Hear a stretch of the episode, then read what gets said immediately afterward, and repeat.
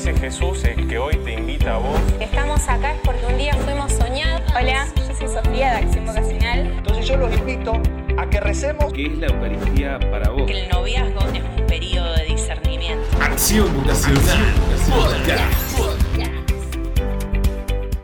Hola, hola, ¿cómo están? Muy bienvenidos a este noveno capítulo ya de Acción Vocacional Podcast. Estamos en este capítulo reunidos nuevamente con el equipo titular de, de este después espacio. de tanto tiempo. Y después de tanto tiempo. Un, un abrazo grande ahí a Bruno, eh, a Juani, a Nico, a Ivo. ¿Cómo están, chicos? Muy bien. Todo muy bien. Sí, gracias a Dios. Todo tranquilo. Descansados. Qué bueno, qué bueno que han descansado. Aquí nos falta Tommy también dentro de quienes han estado siempre acompañándonos. Le mandamos un cariño y un abrazo enorme. Espero que ya la siguiente pueda estar con nosotros. Y un abrazo también al padre Javier, quien ha estado acompañándonos en, las, en los últimos capítulos. Hemos estado tratando de hacer algo ahí entre los dos. Pero qué bueno que ustedes están de vuelta, chicos. haciendo un muy buen reemplazo. Se les echaba mucho, mucho de menos. Bruno, cuéntanos hoy eh, de qué vamos a conversar. Bueno, la idea es, si no lo escucharon todavía, que vayan a ver eh, el capítulo, a escuchar, mejor dicho, el capítulo en el que mm, charlamos con Vale y con Ale, esta pareja, que nos contaron su testimonio de cómo se conocieron, de, de cómo viven ellos su, su noviazgo. Y bueno, dentro de ese mm, capítulo quedó así medio en el aire el tema de la castidad, ¿no? Ellos nombraron mucho de que mm, para ellos la castidad era algo súper importante, sobre todo lo comentó Vale por ahí. Así que bueno, la idea en este capítulo es poder diferenciar un poquito la castidad por ahí del celibato, que está un poquito mezclada, y bueno, y poder dar una buena definición de lo que es eh, la castidad y de cómo vivirla, ¿no? De este llamado universal para todos nosotros. Si les parece, arrancamos con una pequeña definición de la castidad o, o de, de- de la misión de la castidad. Sí, por favor. Eh, yo la quiero tomar de un, de un libro escrito por, por Christopher West, que es el fundador del Instituto de Teología del Cuerpo de Filadelfia. Y él dice que eh, en una parte de este libro, que se llama, no sé si lo dije, pero Buena Noticia sobre el sexo y el matrimonio, y en una parte, como pregunta, dice, ¿qué quiere decir castidad? Entonces él nos responde de esta manera. Hay que reconocer que la palabra castidad está adquiriendo una connotación negativa y necesita ser rehabilitada. Para muchos es sinónimo de un represivo no hagas eso con respecto al sexo. Pero la castidad es en realidad una virtud positiva. Propone poner orden en nuestros deseos, pensamientos y conductas sexuales en busca de la verdad de un amor auténtico. La castidad no es en primer lugar, un no al sexo ilícito. Antes que nada, la castidad es un gran sí al verdadero significado del sexo, a la bondad de haber sido creados varón y mujer a imagen de Dios. Por lo tanto, la castidad es un gran sí al amor verdadero. Si esto, repito, nos dice Christopher West en un libro que llama eh, La buena noticia en el sexo y en el matrimonio. Así que bueno, abro para quien quiera comenzar a comentar algo a partir de esto, a partir de esta definición, ¿no? Juan Pablo II nos ha enseñado que según la visión cristiana, la castidad no significa un rechazo ni un menosprecio según la sexualidad humana, sino más bien es una energía espiritual que sabe defender el amor de los peligros del egoísmo y de la agresividad y saber promoverla para una realización plena, ¿no? De, nuestro cuerpo, de nuestra alma. Como bien decía Bruno, somos seres sexuados. Sabemos bien hoy vivimos en una sociedad, creo yo, muy erotizada, donde nos vemos tentados por tantas cosas y debemos saber dominar todas esas pasiones que nos mueven por dentro, porque somos personas de carne y hueso, y saber controlarlas. Pero creo que eh, lo más importante es saber si yo quiero vivirla, porque Dios también me lo pide y me llama a eso, y si no tengo los recursos, bueno, acá Juan Pablo II nos deja algo sencillo y creo que bastante claro para entender, pero siempre pedir ayuda, no tener vergüenza de eso. Algo que me llama la atención, ¿no? Que es importante, es que mm, todos los bautizados estamos llamados a vivir en castidad, ¿no? A mí me da risa esta frase, ¿no? Ya sea eh, joven, viejo, eh, esté solo, casado, cualquiera sea, todo el mundo está llamado a la castidad. a vivirla como una virtud que, que nos ordena a todos nosotros, a todo nuestro ser, nos ordena hacia el amor, a ese amor verdadero que creo que todo el mundo eh, anhela o ansía. Entonces me parece como un rasgo importante a tener en cuenta, ¿no? que todos estamos llamados a vivir la castidad, que no es lo mismo que pasa con el celibato, ¿no? que es propio de eh, los consagrados en el caso de la iglesia. A mí me gustaría, me, gusta pensar esto de que la castidad ante todo también es un regalo de Dios y si por ahí nos vemos que se nos complica, nos vemos complicados a la hora de, de practicarla, saber que siempre es importante empezar con una oración y entregarlo desde el minuto cero de que nos despertamos. Bueno, Señor, hoy quiero seguir siendo casto, quiero seguir de tu, mano. Esta entrega de amor, ya sea, como vos decías, viejo, joven, en pareja, por vos y, y desde vos. Entonces, es lo importante de la oración, de, de vivirlo verdaderamente como un regalo de Dios que tengo que pedirle todos los días. O sea, eso me gusta mucho me gusta lo que han hablado de que la castidad es un concepto que tenemos que redimir o reivindicar, porque está de alguna forma vinculado a la prohibición y a algo que incluso puede concebirse como antinatural respecto a, a los deseos carnales de cualquier ser humano.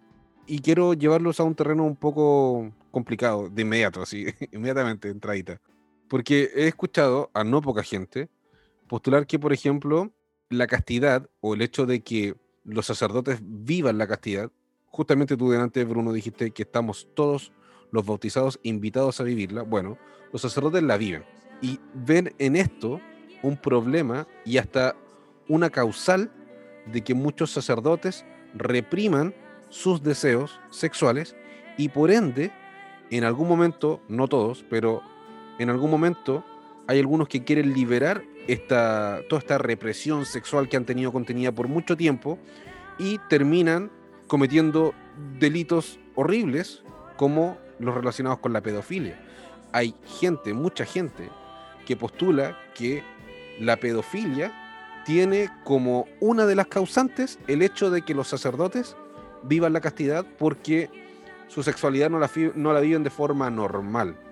¿Cómo responden ustedes que están formándose justamente y desde ya empezando a vivir eh, la castidad de forma seria, ¿cómo ustedes responden a, a este tipo de, de, ideas que andan circulando? Insisto, no, no con poca gente, es bastante gente la que piensa en eso. Yo eh, lo veo de esta manera, ¿no? Es cierto que todo lo que se reprime en algún momento explota. O sea, la represión como mecanismo de, de defensa lleva a que en algún momento explota. Y es lo que vos decís, eh, me contengo, me contengo, me contengo, me contengo, cuando no doy más, pasa lo que pasa, sucede lo que sucede, y tantos casos de abuso, de pedofilia, de, de, de un montón de barbaridades. El tema está en quizás empezar a vivir la castidad no desde la represión sexual, sino de otro mecanismo de defensa que tenemos los seres humanos, que es la sublimación, o sea, sublimar esas pasiones. Es decir, no la reprimo en mí, sino que la canalizo y la oriento hacia un bien mayor y por amor. O sea, en el momento de que el impulso y la pasión ya no se pueden mantener más, bueno, hago algo, lo modifico a ese deseo y ayudo verdaderamente a un hermano, una comunidad, a, a donde sea que sea sacerdote. Y bueno, y desde ahí vivir la castidad, es decir, buscar eh, la satisfacción de ese deseo, ¿no? De, de, otra manera, que no sea la represión. Porque como vos decías, la represión en algún momento termina explotando. Entonces, bueno, lo importante es encauzarla, aprender, leer, informarse, ejercitarse y rezar sobre todo para encauzarla en un bien mayor, que no me haga daño ni a mí mismo ni a la comunidad que me rodea.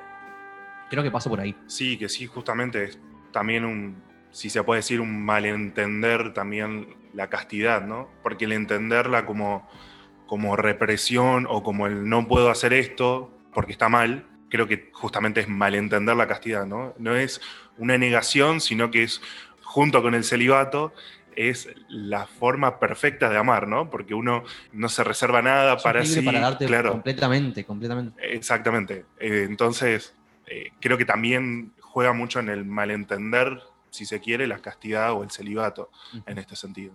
Sí, también me parece importante aclarar que, o sea, yo lo que le respondería a alguien que hace este planteo que decía Seba recién, es que la sexualidad no pasa solamente por lo genital la sexualidad atraviesa íntegramente a la persona. no solamente en la parte genital, y que un sacerdote, como cualquier persona, está llamado a vivir bien su sexualidad.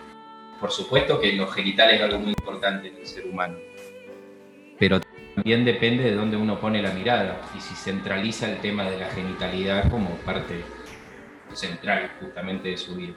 Entonces, el sacerdote, todo Bruno decía, estamos todos llamados a vivir la castidad, de acuerdo al estado de vida que cada uno elige o al que cada uno es llamado por Dios.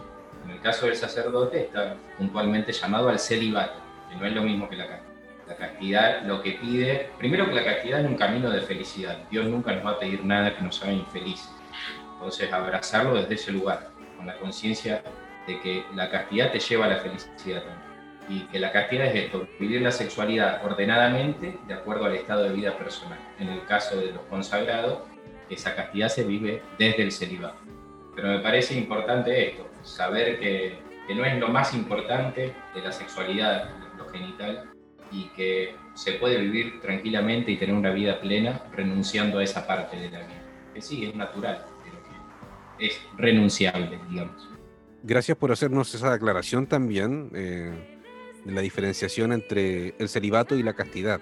O sea, efectivamente, la castidad tiene que ver con un ordenamiento de todo tipo de pasiones, no solamente las relacionadas a, lo sexual. Y el celibato, por otro lado, claro, tiene, tiene que ver con esa reserva de la vida sexual activa, por así decirlo. Eh, sí, a mí me gusta mucho pensar el celibato como una frase que escuché una vez a un gran sacerdote, Ignacio Larrañaga, que decía que el celibato en sí es más un que nadie me posea, Señor, sino solo vos, porque también se malentiende decir, bueno, el celibato es primero solo castidad y de a poco, no, bueno, no me tiene que poseer nada, no tengo que tener nada, no tengo que tener afecto, no tengo que tener absolutamente nada. Entonces él decía, bueno, que nadie me posea, sino solo vos. Y, y en esa vida, vivir el celibato y la castidad. ¿Por qué? Porque también pasa, sino que muchas, muchos dicen, bueno, no, yo vivo el celibato porque soy casto, pero ponen su apego y, su, y se dejan poseer el corazón por objetos materiales. Entonces también está como no viviendo el celibato. Entonces, bueno, esto de decir que nadie me posea, Señor, sino solo vos. Que no implique que esté rodeado de una comunidad de objetos, de autos, celulares, todo, pero sí que mi corazón sea solo de Dios. Entonces, en ese camino de ser solo de Dios, también vivir desde el sacerdocio y la castidad. Bueno, que nadie me posea, solo vos. Qué linda frase y, y qué oportuna también para entender lo otro que se puede desprender de, esto que les comentaba recientemente, de mucha gente postulando esta idea de que, mm, de que esta represión sexual puede conducir a escándalos eh, y a abusos. También hay gente que eh, de ahí derivan en, el otro, en la otra idea, de que los sacerdotes debieran casarse para tener vida afectiva sexual y para no tener este tipo de represión. Sin embargo, esta frase que nos acaban de compartir, Ivo nos compartió esta frase, de alguna forma nos da la respuesta también de forma indirecta de por qué los sacerdotes eh, no se casan. Ahora, me gustaría que ustedes a lo mejor pudieran ahondar un poquito más en eso, si es que así lo, lo quieren, pero tiene que ver también con esto de solamente entregarse a la voluntad del Señor y a, al servicio de Él. O sea, entendiendo también que la orden sacerdotal es un sacramento de servicio, al igual que el matrimonio. El matrimonio es un sacramento de servicio que implica darme a otro para servirle, para entregar todo lo que yo tengo. Por eso que en el fondo se nos pone la, la, la opción de una o la otra y no las dos. Pero si alguno quiere ahondar y explicar más, darnos un poquito más de catequesis al respecto. Agregar ahí, con lo que vos decías recién, que justamente en el, matrimonio, ¿no? Esto de que, igual que en el, en el sacerdocio, justamente con la castidad, uno lo que hace es buscar el mayor bien para el otro, ¿no? Y de alguna forma, de esto que, que decías, ¿no? Del no reservarme nada para mí, y justamente como es un sacramento de servicio, soy totalmente libre para entregarme a los demás. ¿no? Creo que ahí está la, la clave. Soy Nico. Eh, no, yo quería decir que Jesús vivió célibe. Los sacerdotes eh, se configuran con Cristo, cabeza y pastor. O sea que nosotros, así como Jesús pudo vivir célibe para expresar todo su amor ¿no? a Dios Padre, para salvarnos por nosotros, Él se entregó por entero. Y creo que, me parece a mí, que fue por puro amor. Y para mí una de las causas es eso. Cuando se va perdiendo el amor a Dios, se pierde la confianza en el Padre, digamos, eso también puede llevar a aflojar en la oración. Todas esas cosas que van, van llevando una a otra, que son las que, gracias que tenemos que pedir. Cada día decirle, porque yo pienso, pienso no, sé que Jesús hacía la voluntad del Padre, y pienso que nosotros debemos pedir todos los días, decirle, Padre, dame un corazón puro, Padre, dame un corazón lleno de amor, y amar toda la creación y todo lo que Él nos da día a día de esa misma manera. Y creo que ahí no nos aferraríamos a nada. A mí me parece que la forma de Jesús de vivir célibe y de amor puro es como debe vivir un sacerdote. Amando totalmente a todos por igual y día a día pedirle al Padre que, le dé la gracia. Y yo creo que desde, la formación. No pensar que es algo solamente para los consagrados y los sacerdotes, no. Lo digo con respecto al tema de, de la castidad. Así como los chicos, acá mis compañeros decían, todos somos bautizados. Ya desde ahí somos hijos de Dios. Y bueno, y decir, en el transcurso de la vida, decir, ¿qué proyecto yo tengo en mi vida? Bueno, el que sea, pedirle a Dios. No aflojar nunca en la oración. Creo que es un punto muy importante. Y también me gustaría, si me permiten, invitar en las redes a, quien quiera compartir cómo vive, qué hizo, qué hace, ¿no? si tiene un guía espiritual, si algún libro lo ayudó. Así como hicieron eh, bueno, los chicos del podcast anterior. Dale, dale, vale. Dale, que se animaron a contar cómo lo vivían ellos y toda la dificultad que llevó, porque no es un camino fácil. Y solo no se puede. Sí, sabiendo que también que la experiencia de uno también puede ayudar al otro, ¿no? El testimonio. Siempre decimos, siempre va un testimonio de otro que por ahí está en la misma situación, eh, ayuda mucho. Yo, Seba, sobre esto que preguntabas recién de cuando alguien hace el planteo de que un sacerdote debería poder casarse, es una pregunta, creo que en general nos la hacen muchas veces, a mí me la hicieron muchas veces siendo seminarista. Y yo cuando me hacen esa pregunta, que me la hace gente de iglesia incluso y con mucho respeto, pero siempre respondo con mucha paciencia y con mucha calma que su opinión me parece muy respetable y muy válida, porque de hecho durante mucho tiempo en la iglesia fue así que el sacerdote tenía familia. Entonces no me parece condenable la pregunta, pero también respondo que actualmente la iglesia considera que es lo mejor y que yo voluntariamente me estoy poniendo en manos de la iglesia para el día de mañana ser sacerdote si Dios quiere y que si yo voluntariamente lo estoy haciendo es una de las cosas que también tengo que aceptar y abrazar con amor, digamos. Pero la pregunta en sí no me parece mala, porque creo que la iglesia de hecho se la pregunta también. Sigue apostando porque es lo mejor pero es algo que siempre está puesto en el tapete, digamos, sobre si conviene seguir así o conviene volver a lo que se vivía antes en la iglesia, que era el sacerdote podía tener familia. Sí, yo quisiera agregar también algo que me gusta pensar respecto al celibato, vivirlo como, o sea, una cuestión que es un planteamiento para mí que me planteo todo el día, ¿no? Es decir, bueno, el celibato lo vivo como una obligación, como una imposición que hace la iglesia, como decía Juani, pero sabiendo que en cualquier momento se puede cambiar, o verdaderamente lo vivo porque quiero vivir mi vocación en una verdadera relación y compromiso con Cristo. Es decir, o sea, verdaderamente le doy mi corazón como un esposo se lo da a su esposa, o tomo las cosas a media y acepto lo que me conviene. Creo que también pasa por ahí el celibato, decir, bueno, me la juego por él, ya estás. Así como una esposa se entrega a su esposo, bueno, yo me entrego a Cristo y ahí vivo también mi celibato. Yo, si les parece, para, para ir dando un cierre al podcast de hoy, quiero que mm, dejar como tres puntos eh, importantes para quien, digamos, quien la está viviendo y quien quiere empezar a vivir la castidad.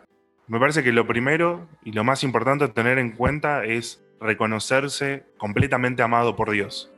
¿sí? Y como decía Juani, la castidad es un camino, digamos, de felicidad. Y que Dios no nos va a pedir nada que nos haga infelices. Y teniendo en cuenta también que a Dios no le importa nada ni quién fuiste en tu vida anterior, eh, o sea, en, la vida pasada, ni lo que hiciste, ni el pecado que tengas, ni porque, como nos decía el padre que vino a predicarnos el retiro la semana pasada, tenemos la hojita de Word y la podríamos imprimir y, y repetirla una y otra vez en cada confesión, y eso a Dios sinceramente no le importa. Entonces, si logramos entender esto, hay tres puntos que me parecen importantes que hay que tener en cuenta para vivir la castidad. Lo primero es que solos no podemos. O sea, esto no, no lo podemos vivir solos. Necesitamos de la gracia de Dios para poder vivirlo. Y esto claramente, como decía Ivo al principio, lo conseguimos únicamente mediante la oración, mediante esa conexión con Dios. Lo segundo es que esto no es algo inmediato, no es algo que se puede empezar a vivir de un momento para el otro. Es algo que se va entrenando, se va ejercitando y se va a ir dando con el correr de, de los años y durante toda la vida. Y lo último, que si decidimos empezar hoy a vivir la castidad, saber que podemos caer, pero que siempre, y como en todas las situaciones de la vida, de la mano de Cristo, de la mano de Dios y sobre todo de la Virgen en este tema, nos podemos levantar. Y claramente, y creo que en esto van a coincidir todos, en, sobre todo en la intercesión de los santos. Justamente este año tenemos un santazo, el año de San José, creo que al mejor que le podemos pedir la, el- la virtud de la castidad, bueno, tenemos todo un año dedicado para él. Y bueno, ni hablar de la Virgen, ¿no?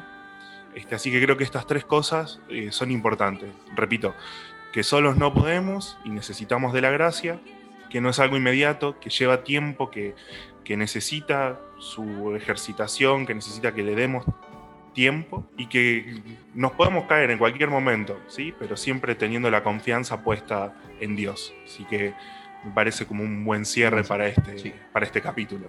Bueno, eh, ha sido tremendamente interesante lo que hemos podido compartir hoy. Agradezco poder volver a conversar con ustedes, chicos. Se les extrañaba mucho y ha sido un tema tremendamente interesante, muy enriquecedor para, para el alma, muy enriquecedor para el espíritu. Eh, queremos, por supuesto, estar también en contacto con quienes eh, nos están oyendo semanalmente. Eh, recuerden que pueden escribirnos a través de nuestro canal de YouTube. Si escuchan este podcast en el canal, pueden dejar sus comentarios o pueden también escribirnos al mail preguntas o al número de WhatsApp más 549-341-261-9737. Pueden dejar ahí sus consultas, sus preguntas, sus saludos, eh, lo que quieran. Nosotros vamos a tratar de, ir compartiendo lo que puedan dejar ahí. Y si quieren también dejar alguna sugerencia de algún tema que quisieran que pudiéramos conversar, por favor también háganlo llegar y estaremos atentos todos a tratar de, mm, generar algún capítulo con, em, con ese contenido. Bueno, terminamos entonces eh, este capítulo y recordar que él sigue llamando. Él sigue llamando. Un abrazo. Que estén muy bien, chicos. Adiós. Hasta luego. Bendiciones.